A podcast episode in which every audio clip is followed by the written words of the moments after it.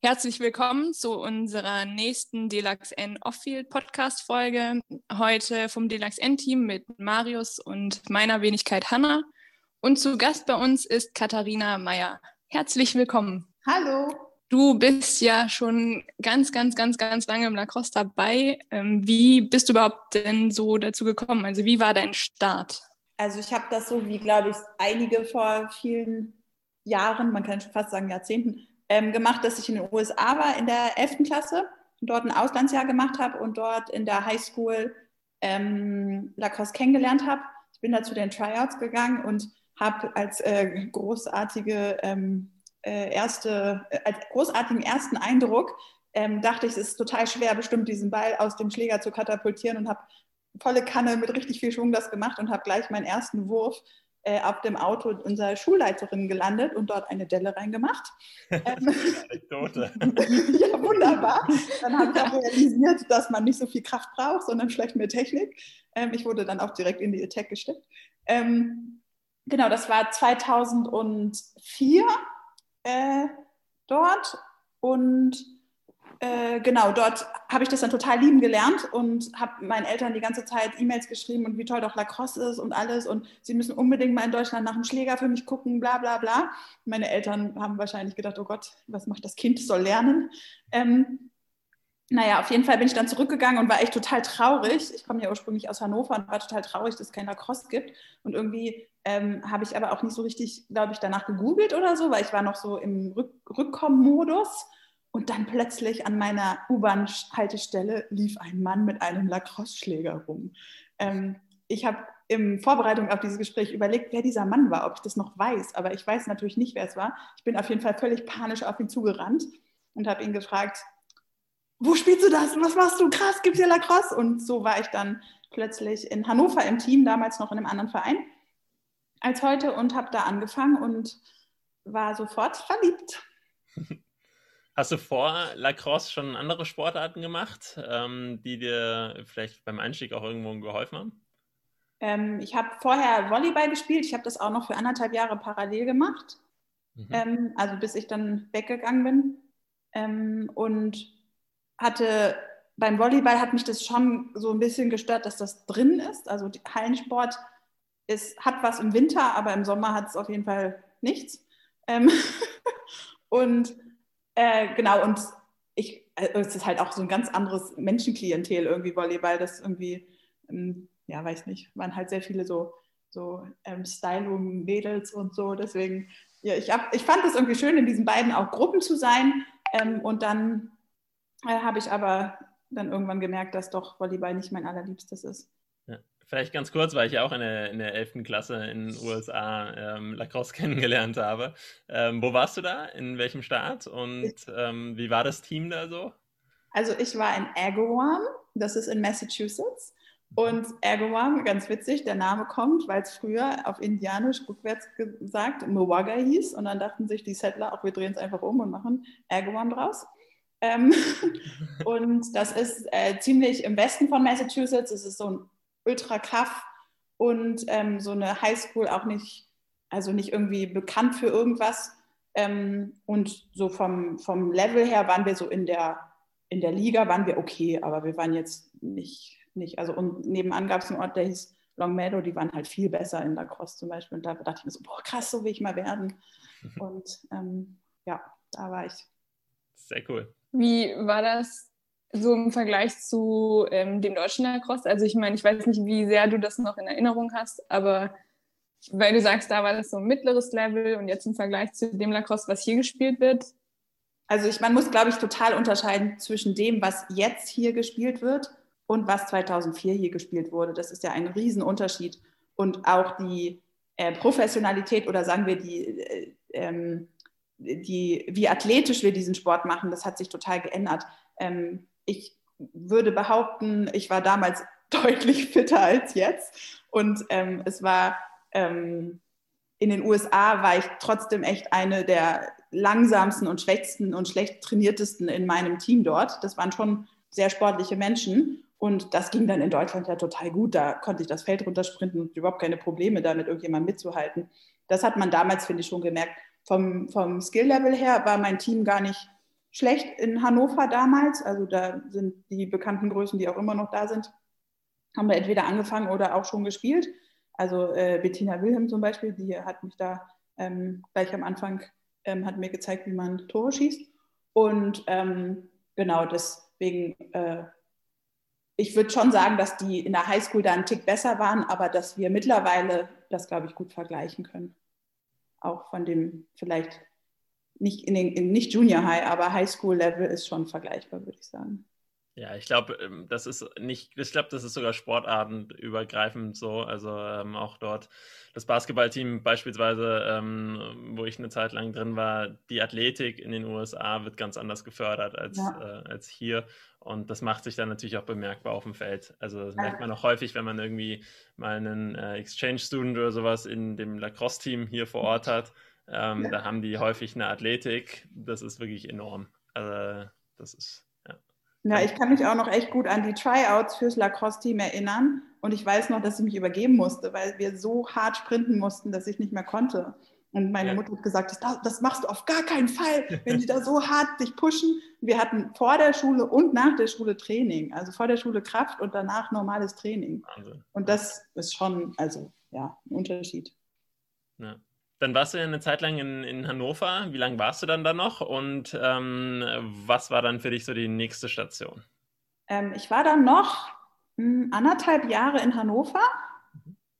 Dann habe ich Abi gemacht und dann habe ich mich gefragt, was ich machen möchte. Es war für mich äh, schwierig, weil ich eigentlich mich immer überall wohlgefühlt habe und es auch mir, also ich wollte irgendwas machen, wo ich, ähm, wo ich mein Lacrosse-Leben fortführen kann.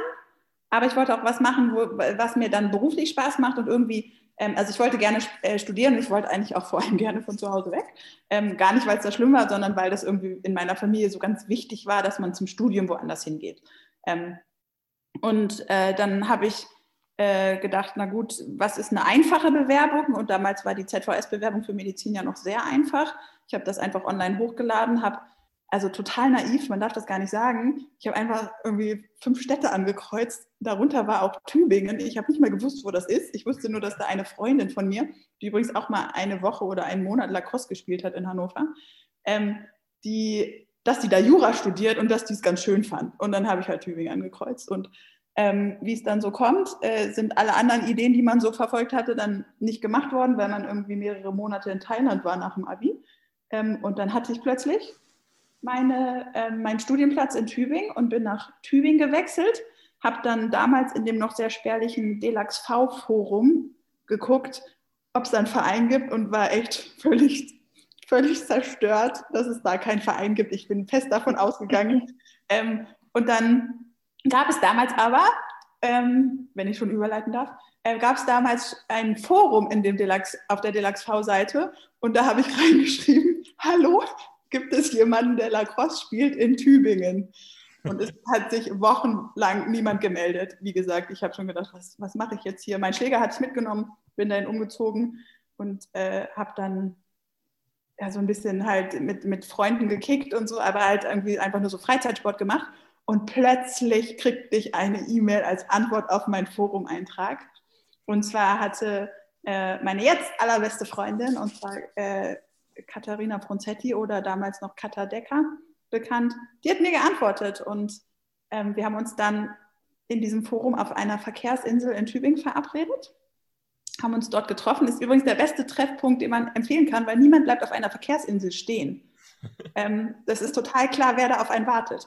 Ähm, genau, haben uns getroffen, hatten gleich die gleiche Hose an, nämlich von Deutschland Lacrosse und äh, waren sofort ähm, verliebt und äh, ganz glücklich und haben dann eigentlich schon so in der ersten Woche entschieden, wir fangen jetzt hier ein Team an, weil das kann ja nicht sein, dass es hier kein Team gibt.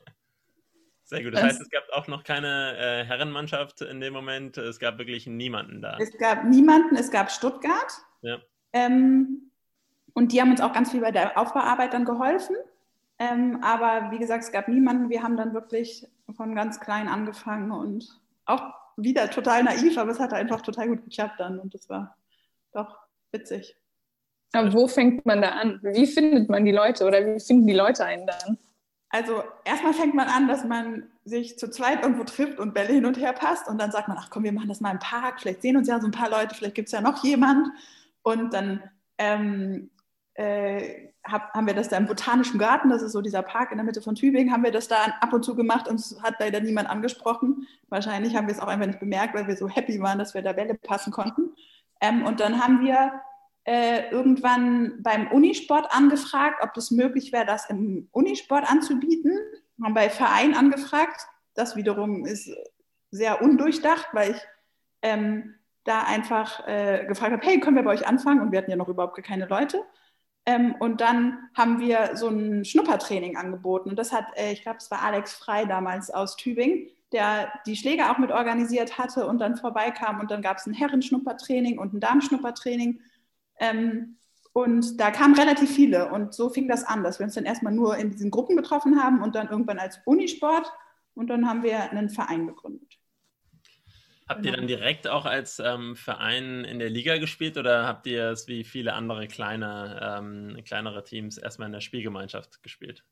Ähm, wir haben am Anfang bei Stuttgart mitgespielt. Mhm sogar gar nicht so wenig, also relativ lang haben wir da zunächst als, nicht als Spielgemeinschaft, sondern wirklich bei Stuttgart mitgespielt. Also am Anfang, als es noch lief mit Unisport, da jeder, der Lust hatte, an der Liga teilzunehmen, der wurde einfach äh, Stuttgarterin oder Stuttgarter, wobei von den Herren, glaube ich, waren es gar nicht viele, die da mitgespielt haben. Ähm, und dann gab es, das Stuttgart selber hat damals noch in einer absurden Spielgemeinschaft mit Wien gespielt. Das war total witzig. Es sind immer aus Wien irgendwelche Leute gekommen und dann ist man aber auf diese Wochenenden gefahren, wo man vier oder fünf Spiele hatte, wo man auf irgendwelchen Isomatten in Wohnungen übernachtet hat und den schlimmsten Muskelkater seines Lebens hatte. Ich kann mich da echt noch an ein Wochenende in Frankfurt erinnern, äh, wo wir dann echt, ich weiß gar nicht, wo geschlafen haben, aber auf dem Rückweg hatten wir alle so einen Muskelkater und es war schrecklich. Ähm, aber das hat Stuttgart und Tübingen total gut zusammengeschweißt, schon da, sodass wir ja auch danach eine Spielgemeinschaft gegründet haben und in der wir echt lange, ich weiß gar nicht wie lange, aber sehr lange gemeinsam gespielt haben als die Neckar-Nixen mhm. mit den Damen. Die Herren haben ein, ein separates Team gehabt und wir hatten ja echt Trennungsprobleme. Ähm, weil wir echt auch, das war so schön, da jedes Wochenende, äh, jede Woche da hin und her zu fahren. Also die kam einmal die Woche zu uns, wir sind einmal die Woche nach Stuttgart gefahren und das war irgendwie auch vom Teamgefüge, war ein cooles Team. Ähm, ja, und das ist auch echt immer noch eine echt gute Freundschaftsgruppe, so von dem Team von damals. Aber das ist ja auch was mega Besonderes bei uns im Lacrosse, weil die meisten Spielgemeinschaften sind ja echt weit auseinandergezogen. Und dass man dann einmal die Woche zusammen trainiert, das ist ja schon ein richtiges Privileg. Also ja, sogar zweimal die Woche haben wir ja zusammen Ach, trainiert. Krass. Also die kamen zu uns und wir kamen zu denen einmal die Woche. Das war echt äh, super. Und wir hatten ja auch dann einen Trainer, der ist dann auch immer hin und her und das hat erstaunlich gut geklappt. Also das, wenn ich mir heute vorstelle, dass ich mich da immer eine Stunde allein ins Auto setze, also eine halbe hin, eine halbe zurück. Ich weiß nicht, wie man das heute unterkriegt, aber da hat das geklappt. Ja, und jetzt ähm, sind das alles eigene Mannschaften, ja auch zum Teil mit oder auch mit Jugendmannschaften und das ist echt, hat, ich glaube, der Zeitpunkt der Trennung war genau der richtige. Hat alles gefruchtet. Sehr schön. War das äh, trotzdem schwierig mit der Trennung dann oder ähm, ist es relativ harmonisch abgelaufen? Es oder war emotional schwierig. Ja. Ähm, nicht nur, weil man das traurig fand, sondern weil wir entscheiden mussten, welches von den Teams in die erste und welches in die zweite geht. Und ich weiß noch, oh Gott, das darf keiner hören, aber egal. Ähm, ich weiß noch, dass wir gesagt haben, ja, Stuttgart ist eigentlich das bessere Team, sollen wir in die erste Liga gehen und wir in die zweite. Und dann haben wir gesagt, nee, ist eigentlich doof, wir machen Scrimmage. Und dann haben wir ein Scrimmage gemacht und das hat, glaube ich, geschneit oder es war super heiß. Auf jeden Fall war es schrecklich. Und aus unerklärlichen Gründen hat das Tübingen gewonnen. Und dann ist Stuttgart trotzdem in die erste Liga gegangen, weil wir irgendwie dachten, hm, komisch. Ähm, aber äh, genau, wir sind ja dann schnell hochge, haben uns schnell hochgekämpft in einer Saison, von daher war das kein Problem äh, aus Tübinger Sicht. Es war sogar, also das ist vielleicht ein Punkt, der auch, finde ich, wichtig ist, dass man einfach, es ist überhaupt nicht schlimm, in einer niederen Liga anzufangen, weil einfach ähm, also uns war das, für uns war es total gut, weil wir einfach sehr viele Spiele auch gewonnen haben, beziehungsweise jetzt nicht alle, aber halt einen guten Wettkampf hatten und an dem auch gut wachsen können. Und wenn man von seinem Niveau in der falschen Liga ist, davon hat man halt einfach nicht viel. Absolut. Also das, ja, das kann ich nur bestätigen, gerade für, für die Leute oder für eine kleinere Stadt auch, die, ähm, wo man wirklich die Leute an Lacrosse ranführen muss, dann sind solche Erlebnisse, die den Spieler begeistern, so enorm wichtig. Und mhm. das ist halt mal, wenn man ein Tor schießt oder wenn man einen schönen Assist gespielt hat, einen Face-Off gewinnt oder, ähm, oder jemanden vielleicht gut umcheckt. Ähm, das sind so die Momente und das ist in der höheren Liga für einen Rookie einfach wahrscheinlich viel zu schwer. Wobei das damals wahrscheinlich auch noch ein, ein anderes, anderes Level war als heute. Ähm, aber also wie gesagt, das war auch in Friedrichshafen so, als wir da mit Zeppelin Lacrosse das ähm, gestartet haben. Ähnliche Situation, ja. ähm, zwei Leute, die es vorher gespielt haben und ähm, ohne, ohne diesen wirklichen Start ähm, und eine, die niedrige ähm, Einstiegshürde hätten wir das auch so nicht geschafft. Aber ich erinnere mich auch an gute, an, an, schöne Zeiten auch in, in Tübingen. Ihr habt ja auch ein optimales Feld, also ja, mit, traumhaft. Einer, mit einer Wall, glaube ich, direkt, ähm, direkt daneben. Ja. Ähm, also das ist wirklich traumhaft. Schwimmbad ist, glaube ich, auch noch um die Ecke, das oder? Ist direkt nebenan, ist das Freibad. Also da, das war auch so witzig, weil als wir dann äh, irgendwann gesagt haben, wir, also wir hatten ja erst einen eigenen Verein gegründet und dann haben wir irgendwann gesagt, warum haben wir eigentlich einen eigenen Verein gegründet? Also wir haben ja überhaupt keinen Platz. Was, wofür? Was ist der Sinn dahinter? Und ja, okay, dass wir Spendenbescheinigung ausstellen können. ähm, aber dann haben wir mal so geguckt, wo können wir denn vielleicht unterkommen, auch so vom Profil. Und dann haben wir gesagt, nee, wir gucken einfach nur, wo ist der beste Platz, was, was bietet vielleicht das Beste. Und dann war die TSG echt auch total toll, wie die uns da aufgenommen haben. Am Anfang, wir waren ja irgendwie acht Leute oder zehn Leute, wir waren echt weniger am Anfang ja. ähm, und haben gesagt, kein Problem, ihr kriegt erstmal eine, eine Trainingszeit, wir gucken und es hat echt gut funktioniert. Wie lief das mit dem Studium nebenbei? Ähm, du warst ja sehr oder bist ja wahrscheinlich immer noch sehr engagiert ähm, im, im Lacrosse und wie hast du das nebenbei ähm, studientechnisch dann geschafft? Ich glaube, da ist, gilt ein großer Dank vor allem meinen Freunden in der Uni, weil ähm, ich schon auch also Engagement ist das eine, aber diese Turniere am Wochenende, ich weiß nicht, ob das Engagement ist oder ob das nicht auch einfach die Lust nach Feiern und Turnieren ist. Ähm, aber da war ich schon, ja, im Sommer war man gefühlt jedes zweite Wochenende ja weg, wenn nicht jedes. Und ähm, da ist es schon, dass gerade das Medizinstudium ist da ziemlich auch mit Pflichtveranstaltungen durchgeplant, sodass äh, das am Anfang nicht so ganz einfach war. Nachdem ich ähm, mein Studium abgeschlossen habe, äh, gab es dann auch so eine andere Art von, von äh, wie sagt man, Unterschriftenlisten in den Kursen. Ich glaube nicht, dass es auf mir basierte, dass das geändert wurde, aber ich habe da schon auch manchmal nicht gefehlt. Mir war es aber trotzdem auch wichtig, das Studium ähm, gut mitzumachen, sodass ich das versucht habe, so ein bisschen in Balance zu halten. Aber ich glaube schon, dass es bei meinen Eltern immer wieder auch Momente gab, wo die auch dachten, hm, ist das so sinnvoll, was die da macht, dass die doch sehr viel Zeit beim Lacrosse verbringt. Also ich, wie gesagt, die haben ja dann immer gefunden, was machst du am Wochenende? Ja, ich fahre nach Passau oder also das waren ja auch Strecken einfach oder es sind Strecken, die auch einfach ein bisschen absurd oder ich fahre nach Frankfurt und ja. ähm, genau. Aber das ging, aber ich glaube, das ging auch gut, weil eben das Umfeld das mit unterstützt hat.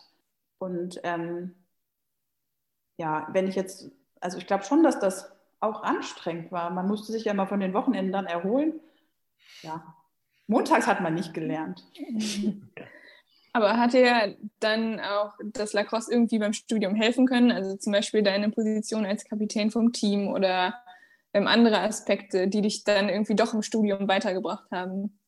Also was, glaube ich, ein wichtiger Punkt ist, dass man, wenn man so Dinge organisiert und sei es nur, also man muss gar nicht der, der Kapitän vom Team sein, sondern ich finde schon allein, wenn man irgendwie dafür zuständig ist, dass das Wasser immer am Platz ist oder dass der Ballsack rausgebracht wird, das sind ja schon Kleinigkeiten, dann ist das eine Aufgabe, die muss einfach laufen, die muss man machen. Und ich denke, wenn man schon so kleine Aufgaben auch ernst nimmt, das hilft einem total auch fürs Studium, weil man dann halt auch einfach so eine Konsequenz und auch Disziplin für kleine Sachen oder auch größere dann mitnimmt und diese Verbindlichkeit, die man gegenüber Neuen in einem Verein oder Leuten, die nur zum Schnipper, Schnuppertraining kommen, ähm, aufbringen muss, die finde ich, braucht man auch einfach im Studium. Man muss einfach, also dieses, ich fange einen Abend vorher an zu lernen, das ist wie, ich fange einen Abend vorher an, irgendwie das Training vorzubereiten. Und das ist meist nicht die allerbeste Lösung. Und ich glaube, dass da lernt man sowohl vom Studium als auch vom, von, von der Vereinsarbeit. Das unterstützt sich gegenseitig eigentlich exzellent, weil man sieht genau, was funktioniert, was funktioniert nicht. Ja. Zieht sich das auch durch ähm, im, im, Berufsleben, wo du sagen würdest, okay, ähm, das sind vielleicht auch genau die Punkte, die ähm, nicht nur im Studium wichtig sind, sondern auch im Berufsleben? Ja, auf jeden Fall. Also eine Führungsqualität ist unbedingt wichtig. Ich finde, man muss jetzt nicht irgendwie der große Zampano sein und da irgendwie ähm, oder man muss nicht die Hierarchien leben. Das ist ja vielleicht auch das, was im Lacrosse gut ist. Da werden die Hierarchien nicht gelebt, aber trotzdem ist es so, es ist jemand für Dinge verantwortlich. Es, ähm, es, es gibt eine Nahbarkeit von eben äh, Kapitänen oder auch Trainern und nichtsdestotrotz ist es ja so, wenn die sagen, ihr sprintet jetzt, dann wird auch gesprintet. Und ähm, das ist vielleicht was, was man sogar gut mit ins Berufsleben übernehmen kann, dass man eben ähm, doch diese, ähm, wie sagt man ja, diese diese Nahbarkeit beibehält, obwohl man einfach Verantwortung für viel größere Bereiche hat ähm, und auch einfach sagt, das, genau das gleiche im Training. Wenn jemand neu ist, hast du ja keine Ahnung, was kann der, was kann der nicht, was will der. Oder auch gerade im Frauensport hatte ich immer wieder auch in der Trainerposition das Problem, dass ich immer nicht wusste, kann ich den jetzt pushen, indem ich sage, hey komm, das ist doch nicht gut, was du gerade machst, jetzt lauf mal gescheit. Oder ist das jemand, wenn du das sagst, dann fällt der Mensch um und muss eigentlich irgendwie äh, unterstützt werden und sagen, hey, das machst voll gut, lauf doch noch mal ein bisschen schneller oder lauf da hinten keine Kurve, sondern eine Ecke, das von Vorteil oder so. Und ich glaube, das, das ist total sinnvoll. Ich habe erst vor, äh, im letzten Jahr war das, so einen ähm, Oberarztführungskurs Dingsbums gemacht. Und das fand ich so witzig, weil wir haben angefangen mit den verschiedenen ähm, Mitarbeiterpositionen innerhalb von Gruppen und haben die in, in Fußballteams ähm, analysiert. Und das, das, dann da dachte ich so, krass, ja, es ist eigentlich genau das Gleiche. Es gibt irgendwie den, der den Ton angibt und wenn der, der den Ton angibt, vielleicht menschlich ein Vorbild ist, aber ähm, jetzt fachlich nicht oder in dem Moment halt athletisch nicht, dann muss man jemand anderen finden, der diese Rolle übernimmt. Und genau das, was du im Teamgefüge ähm, findest, findest du ja auch in dem Teamgefüge bei dir in der Arbeit. Und andersrum auch. Von daher also lässt sich das quasi auch schön mit äh, Lacrosse quasi projizieren. Sehr gut, ja. Und man merkt ja auch, also ich merke bei mir das jetzt eigentlich seitdem ich, ähm, da kommen wir vielleicht auch später noch zu, ich bin ja jetzt in Berlin, ähm, aber seitdem ich hier bin, arbeite ich einfach absurd viel. Und da merke ich auch, dass ich einfach keine Zeit mehr für den Sport gut habe und dass man dann auch einfach nichts übernehmen kann, weil wenn man Verantwortung hat, dann muss man dafür auch was investieren können. Und das geht einfach gerade nicht gut. Ich habe ähm, also ich habe auch in der Schiricom versucht, RAL da noch so ein bisschen zu unterstützen ähm, und habe, wie gesagt, sie nur unterstützen können, weil ich gesagt habe, ich kann das nicht voll übernehmen. Das ist einfach im Moment nicht drin.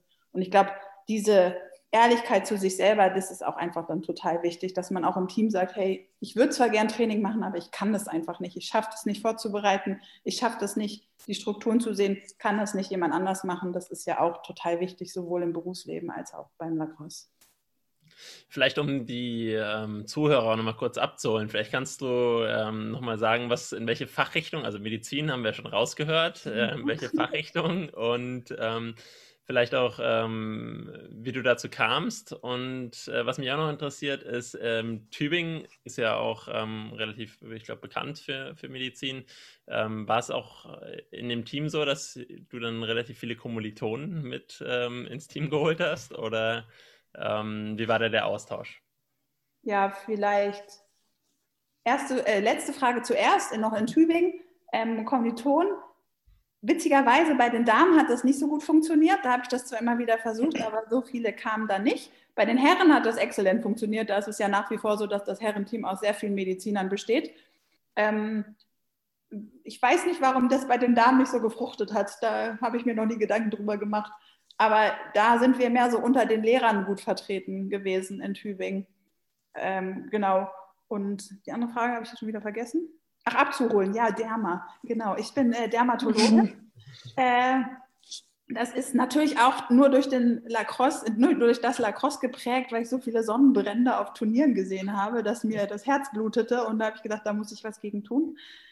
Ähm, nee, das ist eigentlich, ich wollte eigentlich was ganz anderes machen, habe dann aber kurzfristig im praktischen Jahr, also im letzten Jahr vom Studium, ähm, den Platz dort nicht bekommen. Ich wollte Kinderchirurgin werden und ähm, oder das im praktischen Jahr machen. Dann war noch in der Derma was frei und dann ich gedacht, das ist ja mega das tolle Fach. Es sind irgendwie jung und alt, ganz gesunde, ganz schwerkranke Krebspatienten, aber auch manche nur, die kommen nur zum Leberfleck-Check oder wegen Fußpilz. Also das sind ja irgendwie so Dinge, wo man eigentlich gar nicht denkt, dass man da irgendwie groß zum, zum Arzt geht. Und man operiert viel, man macht aber dann ganz viel Immunologisches noch und das hat mich dann im praktischen Jahr so gefesselt, dass ich echt dachte, doch, das ist es. Und dann bin ich Dermatologin geworden. Cool. Und dann kamst du nach Berlin. Also es war, glaube ich, nach Tübingen dann deine Station, oder? oder? Ja, allerdings muss man sagen, ich habe dann erstmal, äh, Moment, ich überlege kurz, waren es sieben Jahre, sechs, sieben Jahre in Tübingen äh, in der Hautklinik gearbeitet mhm. und bin jetzt erst vor anderthalb Jahren nach Berlin gekommen. Okay, genau, an die Charité ein, hast du gesagt, richtig? Korrekt. Ich habe meinen Facharzt noch in Tübingen gemacht und bin dann hierher gewechselt an die Charité. Vor anderthalb Jahren. Sehr aufregend. Wie läuft es gerade mit Corona? Ähm, es nervt mich. Ich glaube, es nervt euch auch. es nervt, glaube ich, alle. Wir sind, also wir sind, die Charité ist völlig runter reduziert von unseren ehemals, ich weiß nicht, wie viele Betten wir haben, aber 60, 65 Betten haben wir nur noch 30. Die müssen wir jetzt uns auch noch mit den Operateuren teilen. Und ich leite bei uns die konservative Station, das heißt die nicht operative Station. Alle, die mit Hautproblemen ins Krankenhaus müssen, ob Tumorpatienten, ob Allergiepatienten, die landen eigentlich auf meiner Station. Ähm, und da habe ich jetzt so 15 bis 20 Betten nur noch und das ist halt echt eng. Also man muss richtig Prioritäten setzen, wen nehmen wir auf, wen nehmen wir nicht auf. Und das ist menschlich finde ich manchmal nicht ganz einfach. Und das ist irgendwie auch keine schöne Medizin mehr, weil man die Leute versucht sehr früh zu entlassen, um wieder Platz für die Nächsten zu schaffen. Und das ist ja auch diese täglichen ähm, Änderungen von Prozeduren, also dann Besuchsverbot, dann die Maske, dann die nicht mehr und das und dann wieder neue Schilder. Das ist irgendwie nicht so mein Job eigentlich, aber es ist Teil meines Jobs gerade und das finde ich nervig. Deswegen freue ich mich sehr, wenn das irgendwann mal vorbei ist. Dermatologie, also ist jetzt eher so eine Fun-Fact-Frage, aber bei dir stand Dermatologie und Geschlechtskrankheiten und ich habe gelesen, dass Geschlechtskrankheiten während Corona zurückgegangen ist. Seht ihr das auch? Kriegt ihr sowas mit? Also wir kriegen das immens mit. Ist auch echt äh, witzig, weil wenn man ehrlich ist, also mein Facharzt heißt ja Facharzt für Dermatologie, ähm, Venerologie und äh, Allergologie, das heißt ähm, äh, Geschlechts, äh, für Dermatologie und Geschlechtskrankheiten und vielleicht noch Allergologie dazu. Und äh, diese, als ich nach Berlin gewechselt bin, war ich jetzt völlig schockiert, wie oft man hier eine Syphilis sieht und wie oft man hier Gonokokken sieht. In Tübingen, ich meine, das ist so ein Kaff, wenn du da irgendwie eine Syphilis hast, gehst du nicht in die Klinik, weil da kennt dich garantiert jeder und dann fragt dich jeder, wo ist denn das her? Und deswegen gab es in Tübingen sehr, sehr wenige Geschlechtskrankheiten einfach nur an der Klinik. Das lag, glaube ich, nicht daran, dass es in Tübingen per se weniger Geschlechtskrankheiten gibt, sondern weil die einfach nicht in die Klinik in dem Kaff gehen würden. Und hier ist es ja, also gerade die homosexuellen Szene ist ja riesig hier und das ist echt, was ich in den ersten Monaten hier auch an Praktiken erfahren habe, es war einfach total spannend. Also ich habe dann natürlich auch immer nachgefragt und immer gesagt, hm, ich kenne mich da nicht so aus, können Sie mir mal ein paar Sachen erzählen? Oder warum sind Sie denn in Berlin? Ja, weil ich unbedingt auf die und die Party mit dem und dem rummachen möchte oder so. Fand ich total spannend. Also echt habe ich ganz viel gelernt und deswegen ja, es gehört bei uns dazu, das ist historisch so gewachsen, dass die Dermatologen die Geschlechtskrankheiten äh, mit behandeln. Und doch, dafür hat es sich schon gelohnt, nach Berlin zu gehen. Sehr schön, vielleicht rein aus, aus ähm, in Interesse. Wie ähm, würdest du das sehen? Du warst eine Zeit lang in der Klinik, hast du gesagt, und bist jetzt im Krankenhaus. Ähm, Gibt es da große Unterschiede oder ähm, von der Arbeitsweise her, von den Kollegen? Ähm, oder, oder, was meinst du mit Klinik und Krankenhaus? Das wäre für mich jetzt das Gleiche. Achso, ja, gut. Ich dachte, also ich dachte, du wärst in einer Hautarztpraxis. Also nee, nee, nee, nee. Ich war in der Uniklinik auch in Tübingen ah, und bin okay. ja auch an der Uniklinik. Ah, ich brauche okay. ja auch nebenher noch so ein bisschen, deswegen ähm, okay. ist die Uniklinik schon mein, mein, mein meine Ecke. Und mein Schwerpunkt liegt, liegt auf Autoimmunerkrankungen, also zum Beispiel Lupus, das ist noch bekannt. Ähm, und da, in der Haut gibt es relativ viele Autoimmunkrankheiten, also das heißt, wo die ähm, entzündlichen Zellen oder die Zellen, die für die Entzündung zuständig sind in der Haut, irgendwie verrückt spielen.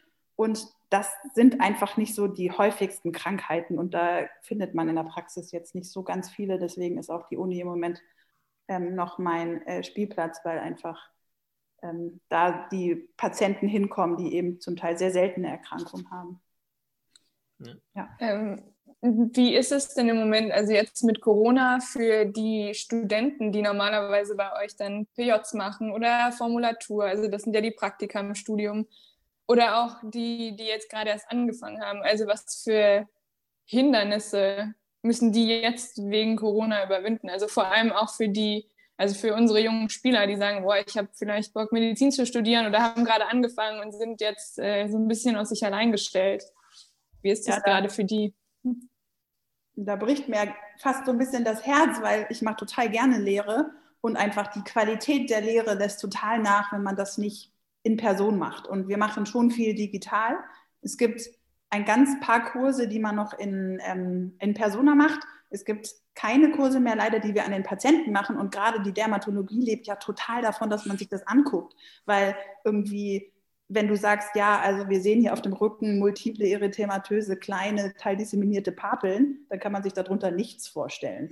Aber wenn man dann sagt, guck doch mal hin und dann beschreib doch mal und dann sagt ein Student, der echt noch nie was mit Derma zu tun hatte, ganz am Anfang ist, sagt, das sind ja so viele kleine rote Hubbel, dann denkst du, ja, genau, er hat absolut recht, genau das ist es. Und ähm, diese Vermittlung, die ist einfach total schwer auf Bildern. Und man will ja auch ganz viel anfassen. Also so mh, vielleicht auch eklig manchmal man denkt, die Haut sein kann, aber die meisten Hautkrankheiten sind völlig unansteckend und kann man alle anfassen. Und es ist ein Riesenunterschied, ob eine Haut ganz fest ist, also ob so ein Knubbel ganz fest ist oder ganz weich ist. Und darüber lernt man einfach total viel. Also zum Beispiel den schwarzen Hautkrebs, davor haben alle Leute total Respekt, das zu sehen. Aber das ist ja nicht ansteckend. Und wenn man mal einen Student das anfassen lässt und einfach mal spürt, wie hart ist ein Tumorgewebe, ähm, das ist viel eindrucksvoller, als wenn man da halt so ein Bild zeigt, wo einfach so ein Tumor zu sehen ist. Und das finde ich gerade ein bisschen schade, aber man muss sagen, dass, also zumindest an der Charité, aber ich glaube an, an allen Unis, wird total daran gearbeitet, dass man das doch irgendwie feiner und besser wieder hinkriegt, dass man dass das Lehr-, Lehr und Lernerlebnis einfach wieder da ist, dass man da irgendwie was schafft, dass man ähm, Schulungen ähm, oder dass man Vorträge gibt, wo einfach doch jemand ähm, ein Patient mit reinkommen kann, der einfach schon abgestrichen ist. Die, die Studenten werden ganz regelmäßig abgestrichen, ähm, solche Sachen. Ähm, ich muss gerade so einen Kurs aus mir unerklärlichen äh, Gründen halten, der heißt der urologische Patient, also sprich eigentlich etwas, was eher urologisch äh, sein soll. Und da geht es einfach um auch Geschlechtskrankheiten oder auch Hautkrankheiten des, äh, des, ähm, des, der Genitale. Und äh, da, das machen wir noch in live. Und da habe ich so ähm, man sieht das ja manchmal so bei Ärzten, so, so Figuren, wo man, die man so aufklappen kann, dann, wo man das halt alles mal sehen kann und so. Und das zum Beispiel ist total viel wert, auch selbst da das nochmal zu sehen und auch anzufassen, wie groß ist eigentlich eine Harnblase. Das kann man sich ja, manchmal weiß man das gar nicht. Und ähm, ja, ich glaube, da finden wir Wege, dass wir das besser machen. Was total witzig ist, ist, dass ja so Lernplattformen entstehen, wo man doch so interaktiv alle mitschreiben können und da trauen sich einfach manche auch mehr. Und ich glaube, dass sogar die Mischung aus so einem digitalen und einem ähm, reellen Lernen ist wahrscheinlich das Beste und das, was die Zukunft auch bringt. Und was sagst du, ist jetzt, also angenommen, ich bin jetzt mit der Schule fertig und denke so, hm, was soll ich machen und überlege Medizin, was muss man da so mitbringen oder was ist hilfreich? Also was bringt einem da weiter, wenn man sich dazu entscheidet? Mmh ich glaube, das Wichtigste ist, dass man dazu Lust hat. Also einfach eine Motivation. Das ist wie mit der linken Hand am Anfang spielen. Das kann man einfach nicht. Und auch Medizin kann man am Anfang einfach nicht. Und da muss man durch. Und man muss aber Lust haben, auch die linke Hand mit zu benutzen. Man muss sehen, dass auch im Studium, natürlich ist das zäh da am Anfang zu lernen. Und kein Mensch lernt gerne. Und ich bin wirklich die, ich lerne überhaupt nicht gerne. Ich setze mich zwar dann abends hin und dann mache ich das. Und ähm, es ist auch jetzt, dass ich ja noch so Zusatzbezeichnungen machen muss und da muss ich mich auch abends wieder hinsetzen, obwohl ich dachte, Mensch, ich habe das doch jetzt endlich mal beendet mit diesem dauerhaften Lernen.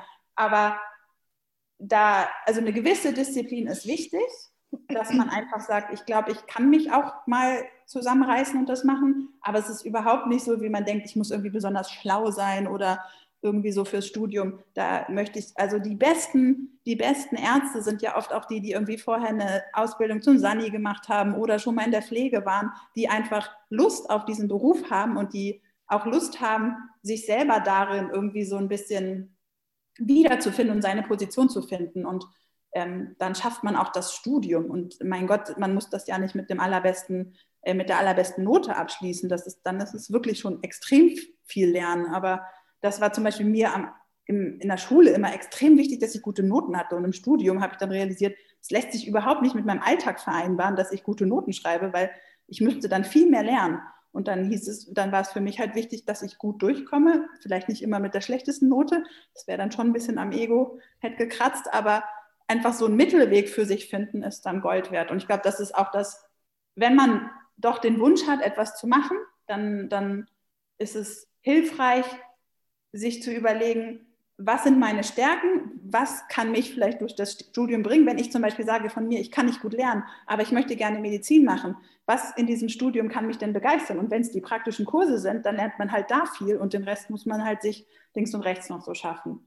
Ähm, ich glaube, was keine guten Gründe sind, zu sagen, das möchte ich nicht machen, ist, dass ich kein Geld habe oder dass ich Angst vor Blut habe oder dass ich damit, äh, dass ich irgendwie mir nicht vorstellen kann, dass ich irgendwie eine Blut abnehmen kann, weil ich mit den Händen irgendwie manuell nicht so geschickt bin. Das sind keine Gründe, das nicht zu machen, sondern das sind wahrscheinlich Ängste, die man auch gut überwinden kann. Aber es gibt so krass viele Nischen in der Medizin. Also man kann ja auch Labormediziner werden, dann sieht man nicht, sieht man keinen Patient oder Radiologe, wenn man gerne im Dunkeln sitzt. Also es gibt so viele Möglichkeiten, was zu machen und da findet man schon seine Nische.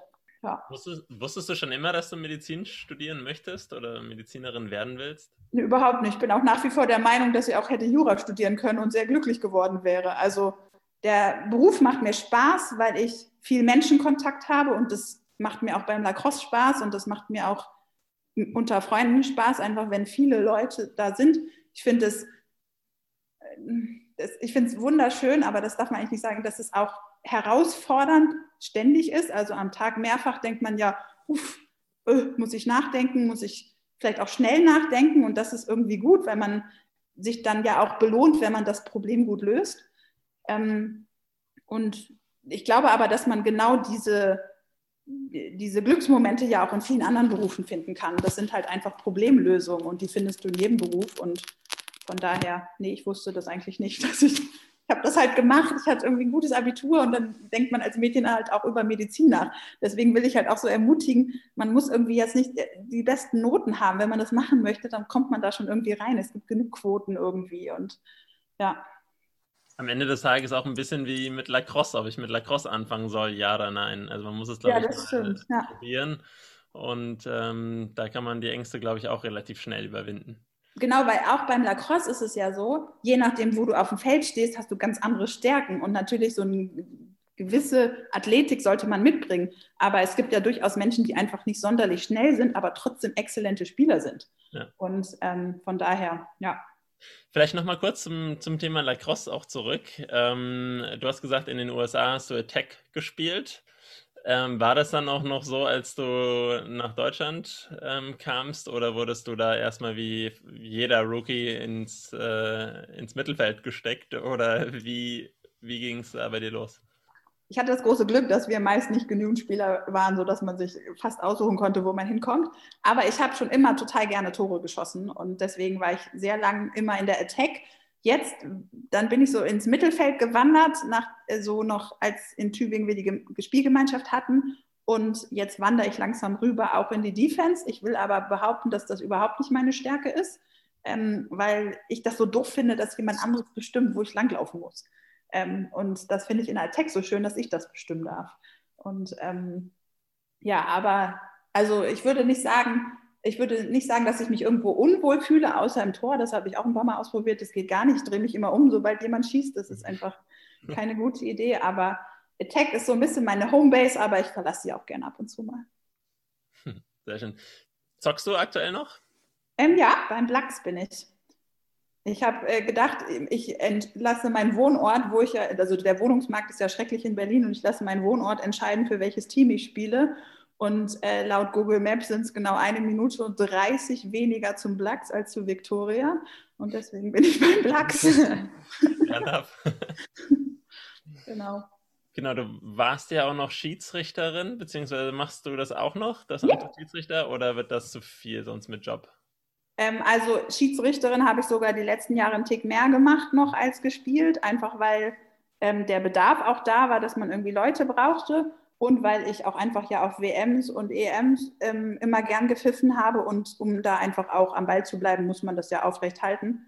Ähm, und das, das Schiedsrichterwesen oder das für mich das Pfeifen ist ganz, hat so eine ganz tiefe Verbundenheit zu mir, weil ich das in Tübingen angefangen habe, weil ich ganz wenig Geld nur hatte im Studium und damit habe ich mir eigentlich alle meine Reisen organisiert. Ich bin dann halt nach Amsterdam, nach Prag und weil man immer diese Fahrtkostenpauschale bekommen hat, bin ich da einfach jedes Wochenende zum Pfeifen irgendwo hingefahren. Und das war für mich der Einstieg ins Pfeifen, habe dann relativ schnell realisiert, dass es neben dem, dem Bonus der Reise auch noch total viel Spaß gemacht hat. Und diese Schiedsrichter-Community, also ich kann sie wirklich nur empfehlen. Ganz viele Leute denken ja, Schiedsrichten ist, ist irgendwie öde und der Kick vom Spiel fehlt dann. Ja, der Kick vom Tore schießen fehlt, aber diese, wenn man ein, gut, ein Spiel gut gepfiffen hat mit einem tollen Team, das ist, finde ich, also es bereichert auch total. Und man ist ja auch nach dem Spiel zwar physisch nicht äh, irgendwie erledigt, aber man ist psychisch so erledigt, weil man einfach, man will es ja richtig machen, man will es gut machen. Und ähm, deswegen, ja doch, ich pfeife nach wie vor sehr gerne. Das macht mir große Freude. Ich bringe es auch total gern Leuten bei, weil ich finde es so schön, wenn Leute daran Freude entwickeln. Und ja, doch, das will ich auch weitermachen bin ganz froh, dass die Frauen-WM verschoben wurde, weil ich so krass unfit gerade bin, weil ich es einfach nicht so oft ins Training schaffe, dass ich jetzt noch ein Jahr mehr habe zum Trainieren ähm, für nächstes Jahr. Von daher habe ich da die Hoffnung, das wird. Aber das ist ja auch wieder das Gleiche, was du ähm, vorhin gesagt hast, mit dem schnelle Entscheidungen treffen, Probleme lösen auf eine schnelle Art und Weise im Job. Das ist ja dann wahrscheinlich beim Reffen auch so, dass du ein Problem hast und schnell reagieren musst, weil die genau. Situationen genau. sind ja vor allem, je höher es geht, folgen so schnell aufeinander, dass man ja schnell reagieren muss. Genau, und vor allem reagieren muss mit einer ähm, Bestimmtheit, dass du nicht angezweifelt wirst, weil wenn du dem Patienten sagst, äh, hm, ich bin mir sicher, aber ich kann mir vorstellen, Sie haben Krebs, dann kommt das einfach, also ja, du sollst da auch nicht so den Pfiff und bäm, Sie haben Krebs, das ist jetzt auch nicht keine gute Wahl, aber du musst das mit einer Selbstverständlichkeit sagen, dass man dir das abnimmt und dass man das in dem Moment glaubt. Und genau das ist es bei der Arbeit ja auch. Ähm, und man will jetzt ja keinen Mist erzählen, aber wenn man einen Call macht, den man jetzt nicht perfekt einordnen kann, dann sollte man trotzdem ein sicheres Auftreten zeigen in dem Moment, ähm, um einfach ähm, in dem Moment einfach für alle auch irgendwie eine klare Ansage machen zu können. Und hinterher kann man ja gerne darüber reden und sagen, ich habe den, nicht den perfekten Winkel gehabt, für mich sah es so und so aus, ähm, aber in dem Moment war das die Entscheidung und ähm, vielen Dank nochmal fürs darauf hinweisen oder so das, da sehe ich echt viele Parallelen auch. Und auch dieses, dass man ein kleines Team hat, auf das man sich aber absolut verlassen muss, weil du gehst ja beim Pfeifen off-ball komplett in einer Region, wo dir vielleicht aber klar ist, oh Gott, da wird es gleich sehr eng. Und wenn du deinen Partnern da vertrauen kannst auf dem Feld, das ist, finde ich, so ein schönes Gefühl, dass du einfach off-ball bleibst und nicht heimlich hinschielst. Und das ist auch so toll, wenn man jungen ähm, oder neuen Schiedsrichterinnen und Richtern was beibringt, dass du denen dann sagst, ähm, äh, geh mal, geh mal off-ball, trau, trau dich einfach, guck mal nicht den Ball hinterher, dann siehst du plötzlich ganz andere Sachen. Oder andersrum, guck du mal äh, on-ball, ich gehe off-ball und ich vertraue dir einfach. Dann blühen die so auf und denken, krass, ja, ich, ich mache das, es ist meine Ecke, ich kriege das alleine hin. Und das ist irgendwie ein schönes Gefühl, finde ich. Ist das auch so eine Sache, wo Leute, die es vielleicht nicht mehr so aktiv schaffen, jede Woche zum Training zu gehen oder zu spielen, weil jetzt die dann zu viel im Job zum Beispiel zu tun haben. Äh, ist das dann eine Option, dass man sagt, so, boah, dann kommt doch, seid, bleibt am Ball, reft einfach? Also das ist auf jeden Fall eine Sache, wobei man sagen muss, um gut zu pfeifen, muss man schon auch viel pfeifen. Ähm, das ist wie, wenn man guter Spieler sein möchte, da muss man auch einfach richtig viel spielen. Und ich glaube, dass ich schon das Glück hatte, auch im Studium richtig viel pfeifen zu können, ständig auch pfeifen musste, weil es einfach immer viel zu wenig Schiedsrichter da im Süden gab ähm, wahrscheinlich in ganz Deutschland, ähm, und man ständig irgendwo hingefahren ist. So dass ich jetzt, dass ich mich jetzt wohl auf dem Feld fühle, glaube ich schon auch den sehr verdanke, dass ich einfach viel gezwungen war zu pfeifen. ähm, ich merke auch jetzt gerade mit Corona, ich, also ich habe im letzten Jahr, weiß nicht, vier Spiele gepfiffen, das ist extrem wenig. Ähm, da würde ich jetzt auf dem Feld doch nochmal zweimal drüber nachdenken, hm, ist das alles noch so von den Regeln? Hat sich da was verändert? Einfach weil man ja gar nicht mehr so in der Routine drin ist. Jetzt haben wir ja schon einige Tipps auch so ein bisschen für die, ähm, für die jüngeren Spieler mitbekommen. Ähm, auch natürlich die Motivation, ähm, sich als, als Ref zu engagieren, dass man da auch wirklich tolle Erlebnisse hat. Das haben wir auch schon relativ häufig bei ähm, den Podcasts ähm, hier im Off-Field gehört. Ähm, das ist schön, dass sich das immer wieder bestätigt. Ich glaube auch, äh, ich glaube, wir sind auch alle Refs, wenn ich das äh, richtig sehe. Richtig, Hanna, du bist auch Ref? Ja, ja. Wunderbar, aber also, dann können wir das quasi geballt. noch. ich arbeite dran. geballt bestätigen. Ähm, Gibt es noch weitere Punkte, die du ähm, jüngeren Spielern vielleicht mitgeben kannst? Vielleicht was auch ähm, das Berufsthema angeht oder ähm, ähm, ja, oder Lacrosse oder vielleicht Mentoring. Ähm, vielleicht auch da die Frage, wärst du im Grunde genommen auch bereit, ein Mentor zu sein für jüngere Spieler, die vielleicht auch gerade vielleicht am Anfang ihrer ähm, Medizin, äh, ihres Medizinstudiums stehen? Ja, auf jeden Fall. Also ähm, insbesondere auch bereit, Mentoren zu sein, weil ich finde, nach wie vor ist das für Frauen auch nochmal ein anderes Feld. Also irgendwie denken wir ja, dass wir mittlerweile in einer modernen Gesellschaft leben, aber gerade auch in der Medizinwelt ist das doch schon noch sehr krass, dass da einfach viele Leitungspositionen von Männern sind, das hierarchische System dann doch auch sehr steil wird plötzlich, dass irgendwie ähm, Kinderwunsch nicht ges gern gesehen wird, solche Sachen. Und ähm, da ist es, glaube ich, total wichtig, dass man jemanden hat, der vielleicht auch fachfremd oder hausfremd ist, mit dem man über sowas reden kann. Und deswegen, ja, auf jeden Fall wäre ich da dabei. Und was ich mitgeben kann, oder möchte, ist, was ich auch echt schon vielen Jungen auch so in meinen ehemaligen Teams oder auch jetzt Teams gerne mitgebe, ist, natürlich ist Lacrosse mega toll. Man möchte diese Turniere nicht missen, man möchte diese Teams nicht missen, aber es ist wahrscheinlich nicht das Leben lang das alles, sondern es irgendwann verschieben sich auch Prioritäten, sodass es wichtig ist, dass man zwar versucht, es mit zu integrieren, aber da nicht alle Entscheidungen drauf basieren treffen sollte. Weil ich zum Beispiel habe ja auch meine Entscheidung getroffen, ich gehe nach Tübingen und habe dann realisiert, dass es da kein Lacrosse gibt. Ähm, und trotzdem habe ich es ja hingekriegt, das dann doch irgendwie wieder ähm, mit meinem Leben zu vereinbaren, dass ich einfach gesagt habe, okay, jetzt gründen Verein. Man muss ja nicht gleich einen Verein gründen, aber dass man schon Wege findet, äh, wie man das vielleicht doch auch dann beides hinkriegt. Und ich denke, weder nur die Karriere noch nur Lacrosse sollte da einen Weg entscheiden, sondern man muss einfach gucken, wie kriegt man das irgendwie unter den Hut. Und das gilt ja nicht nur für Lacrosse, das gilt für alles andere, Familie und ähnliches. Wenn man sich nur auf eine Sache konzentriert, dann wird man oft oder ich werde dann unglücklich. Und deswegen muss man einfach gucken, dass man das irgendwie vereint. Und wenn der Wunsch für etwas da ist, dann ist es wichtig, dass man sich den aufschreibt oder dass man sich den meinetwegen so im Kopf aufschreibt und dass man den nicht vergisst. Aber es ist auch in Ordnung, dass man dann einfach mal, also ich hatte auch Phasen, wo ich einfach mal ein halbes Jahr nicht im Training war, weil es einfach nicht ging. Und das hat mich dann total genervt, aber dann sagt man einfach, okay, es geht jetzt auch einfach ein halbes Jahr nicht. Dann mache ich das danach wieder und lege wieder los. Und genau andersrum kann man es ja auch sagen, okay, ich, dann studiere ich halt ein Semester länger, aber ich möchte jetzt unbedingt die WM mitspielen. Und dann ist das auch in Ordnung, dass ich das verschiebe. Und ich glaube, in dieser Entscheidungsfindung ist es so, so wichtig, dass man mit anderen Leuten darüber spricht. Weil ich habe zum Beispiel ähm, lange dem hinterhergetrauert, dass ich in der Nazio damals nicht mitgemacht hatte, weil ich äh, mein Physikum schreiben wollte. Ich hatte das damals abgesagt, ähm, weil, ich, weil ich sage, ja, ich muss mein Physikum nach der ähm, vorgeschriebenen Zeit machen und jetzt denke ich, ach, wie dumm eigentlich, das hätte man doch einfach verschieben können. Also ob ein halbes Jahr länger oder nicht, das ist ja völlig egal. Und dafür hätte man dann irgendwie eine WM mitgenommen. Aber ähm, ja, und ich glaube, wenn ich da jemanden gehabt hätte, mit dem ich da besser drüber reden könnte, das hätte mir geholfen. Sehr schön. Das hört sich auch nach einem ähm, schönen Schlusswort an, glaube ich. Ähm, gute, ähm, gute, Tipps auf jeden Fall für die, für die Zuhörer, ähm, für uns natürlich auch. Ähm, ich glaube, sowas ist ja etwas, das man ähm, nicht irgendwie für eine gewisse Lebensphase braucht, sondern eigentlich durchs, sich durchs ganze Leben zieht. ich glaube, auch der, vor allem der Austausch einfach enorm wichtig. Genau, vielen Dank für deine Zeit. Ich hoffe, es hat dir auch Spaß gemacht. Sehr sogar. Vielen Dank. Ja, super. Jetzt werde ich auf jeden Fall morgens immer zur Arbeit die zukünftigen Podcasts hören.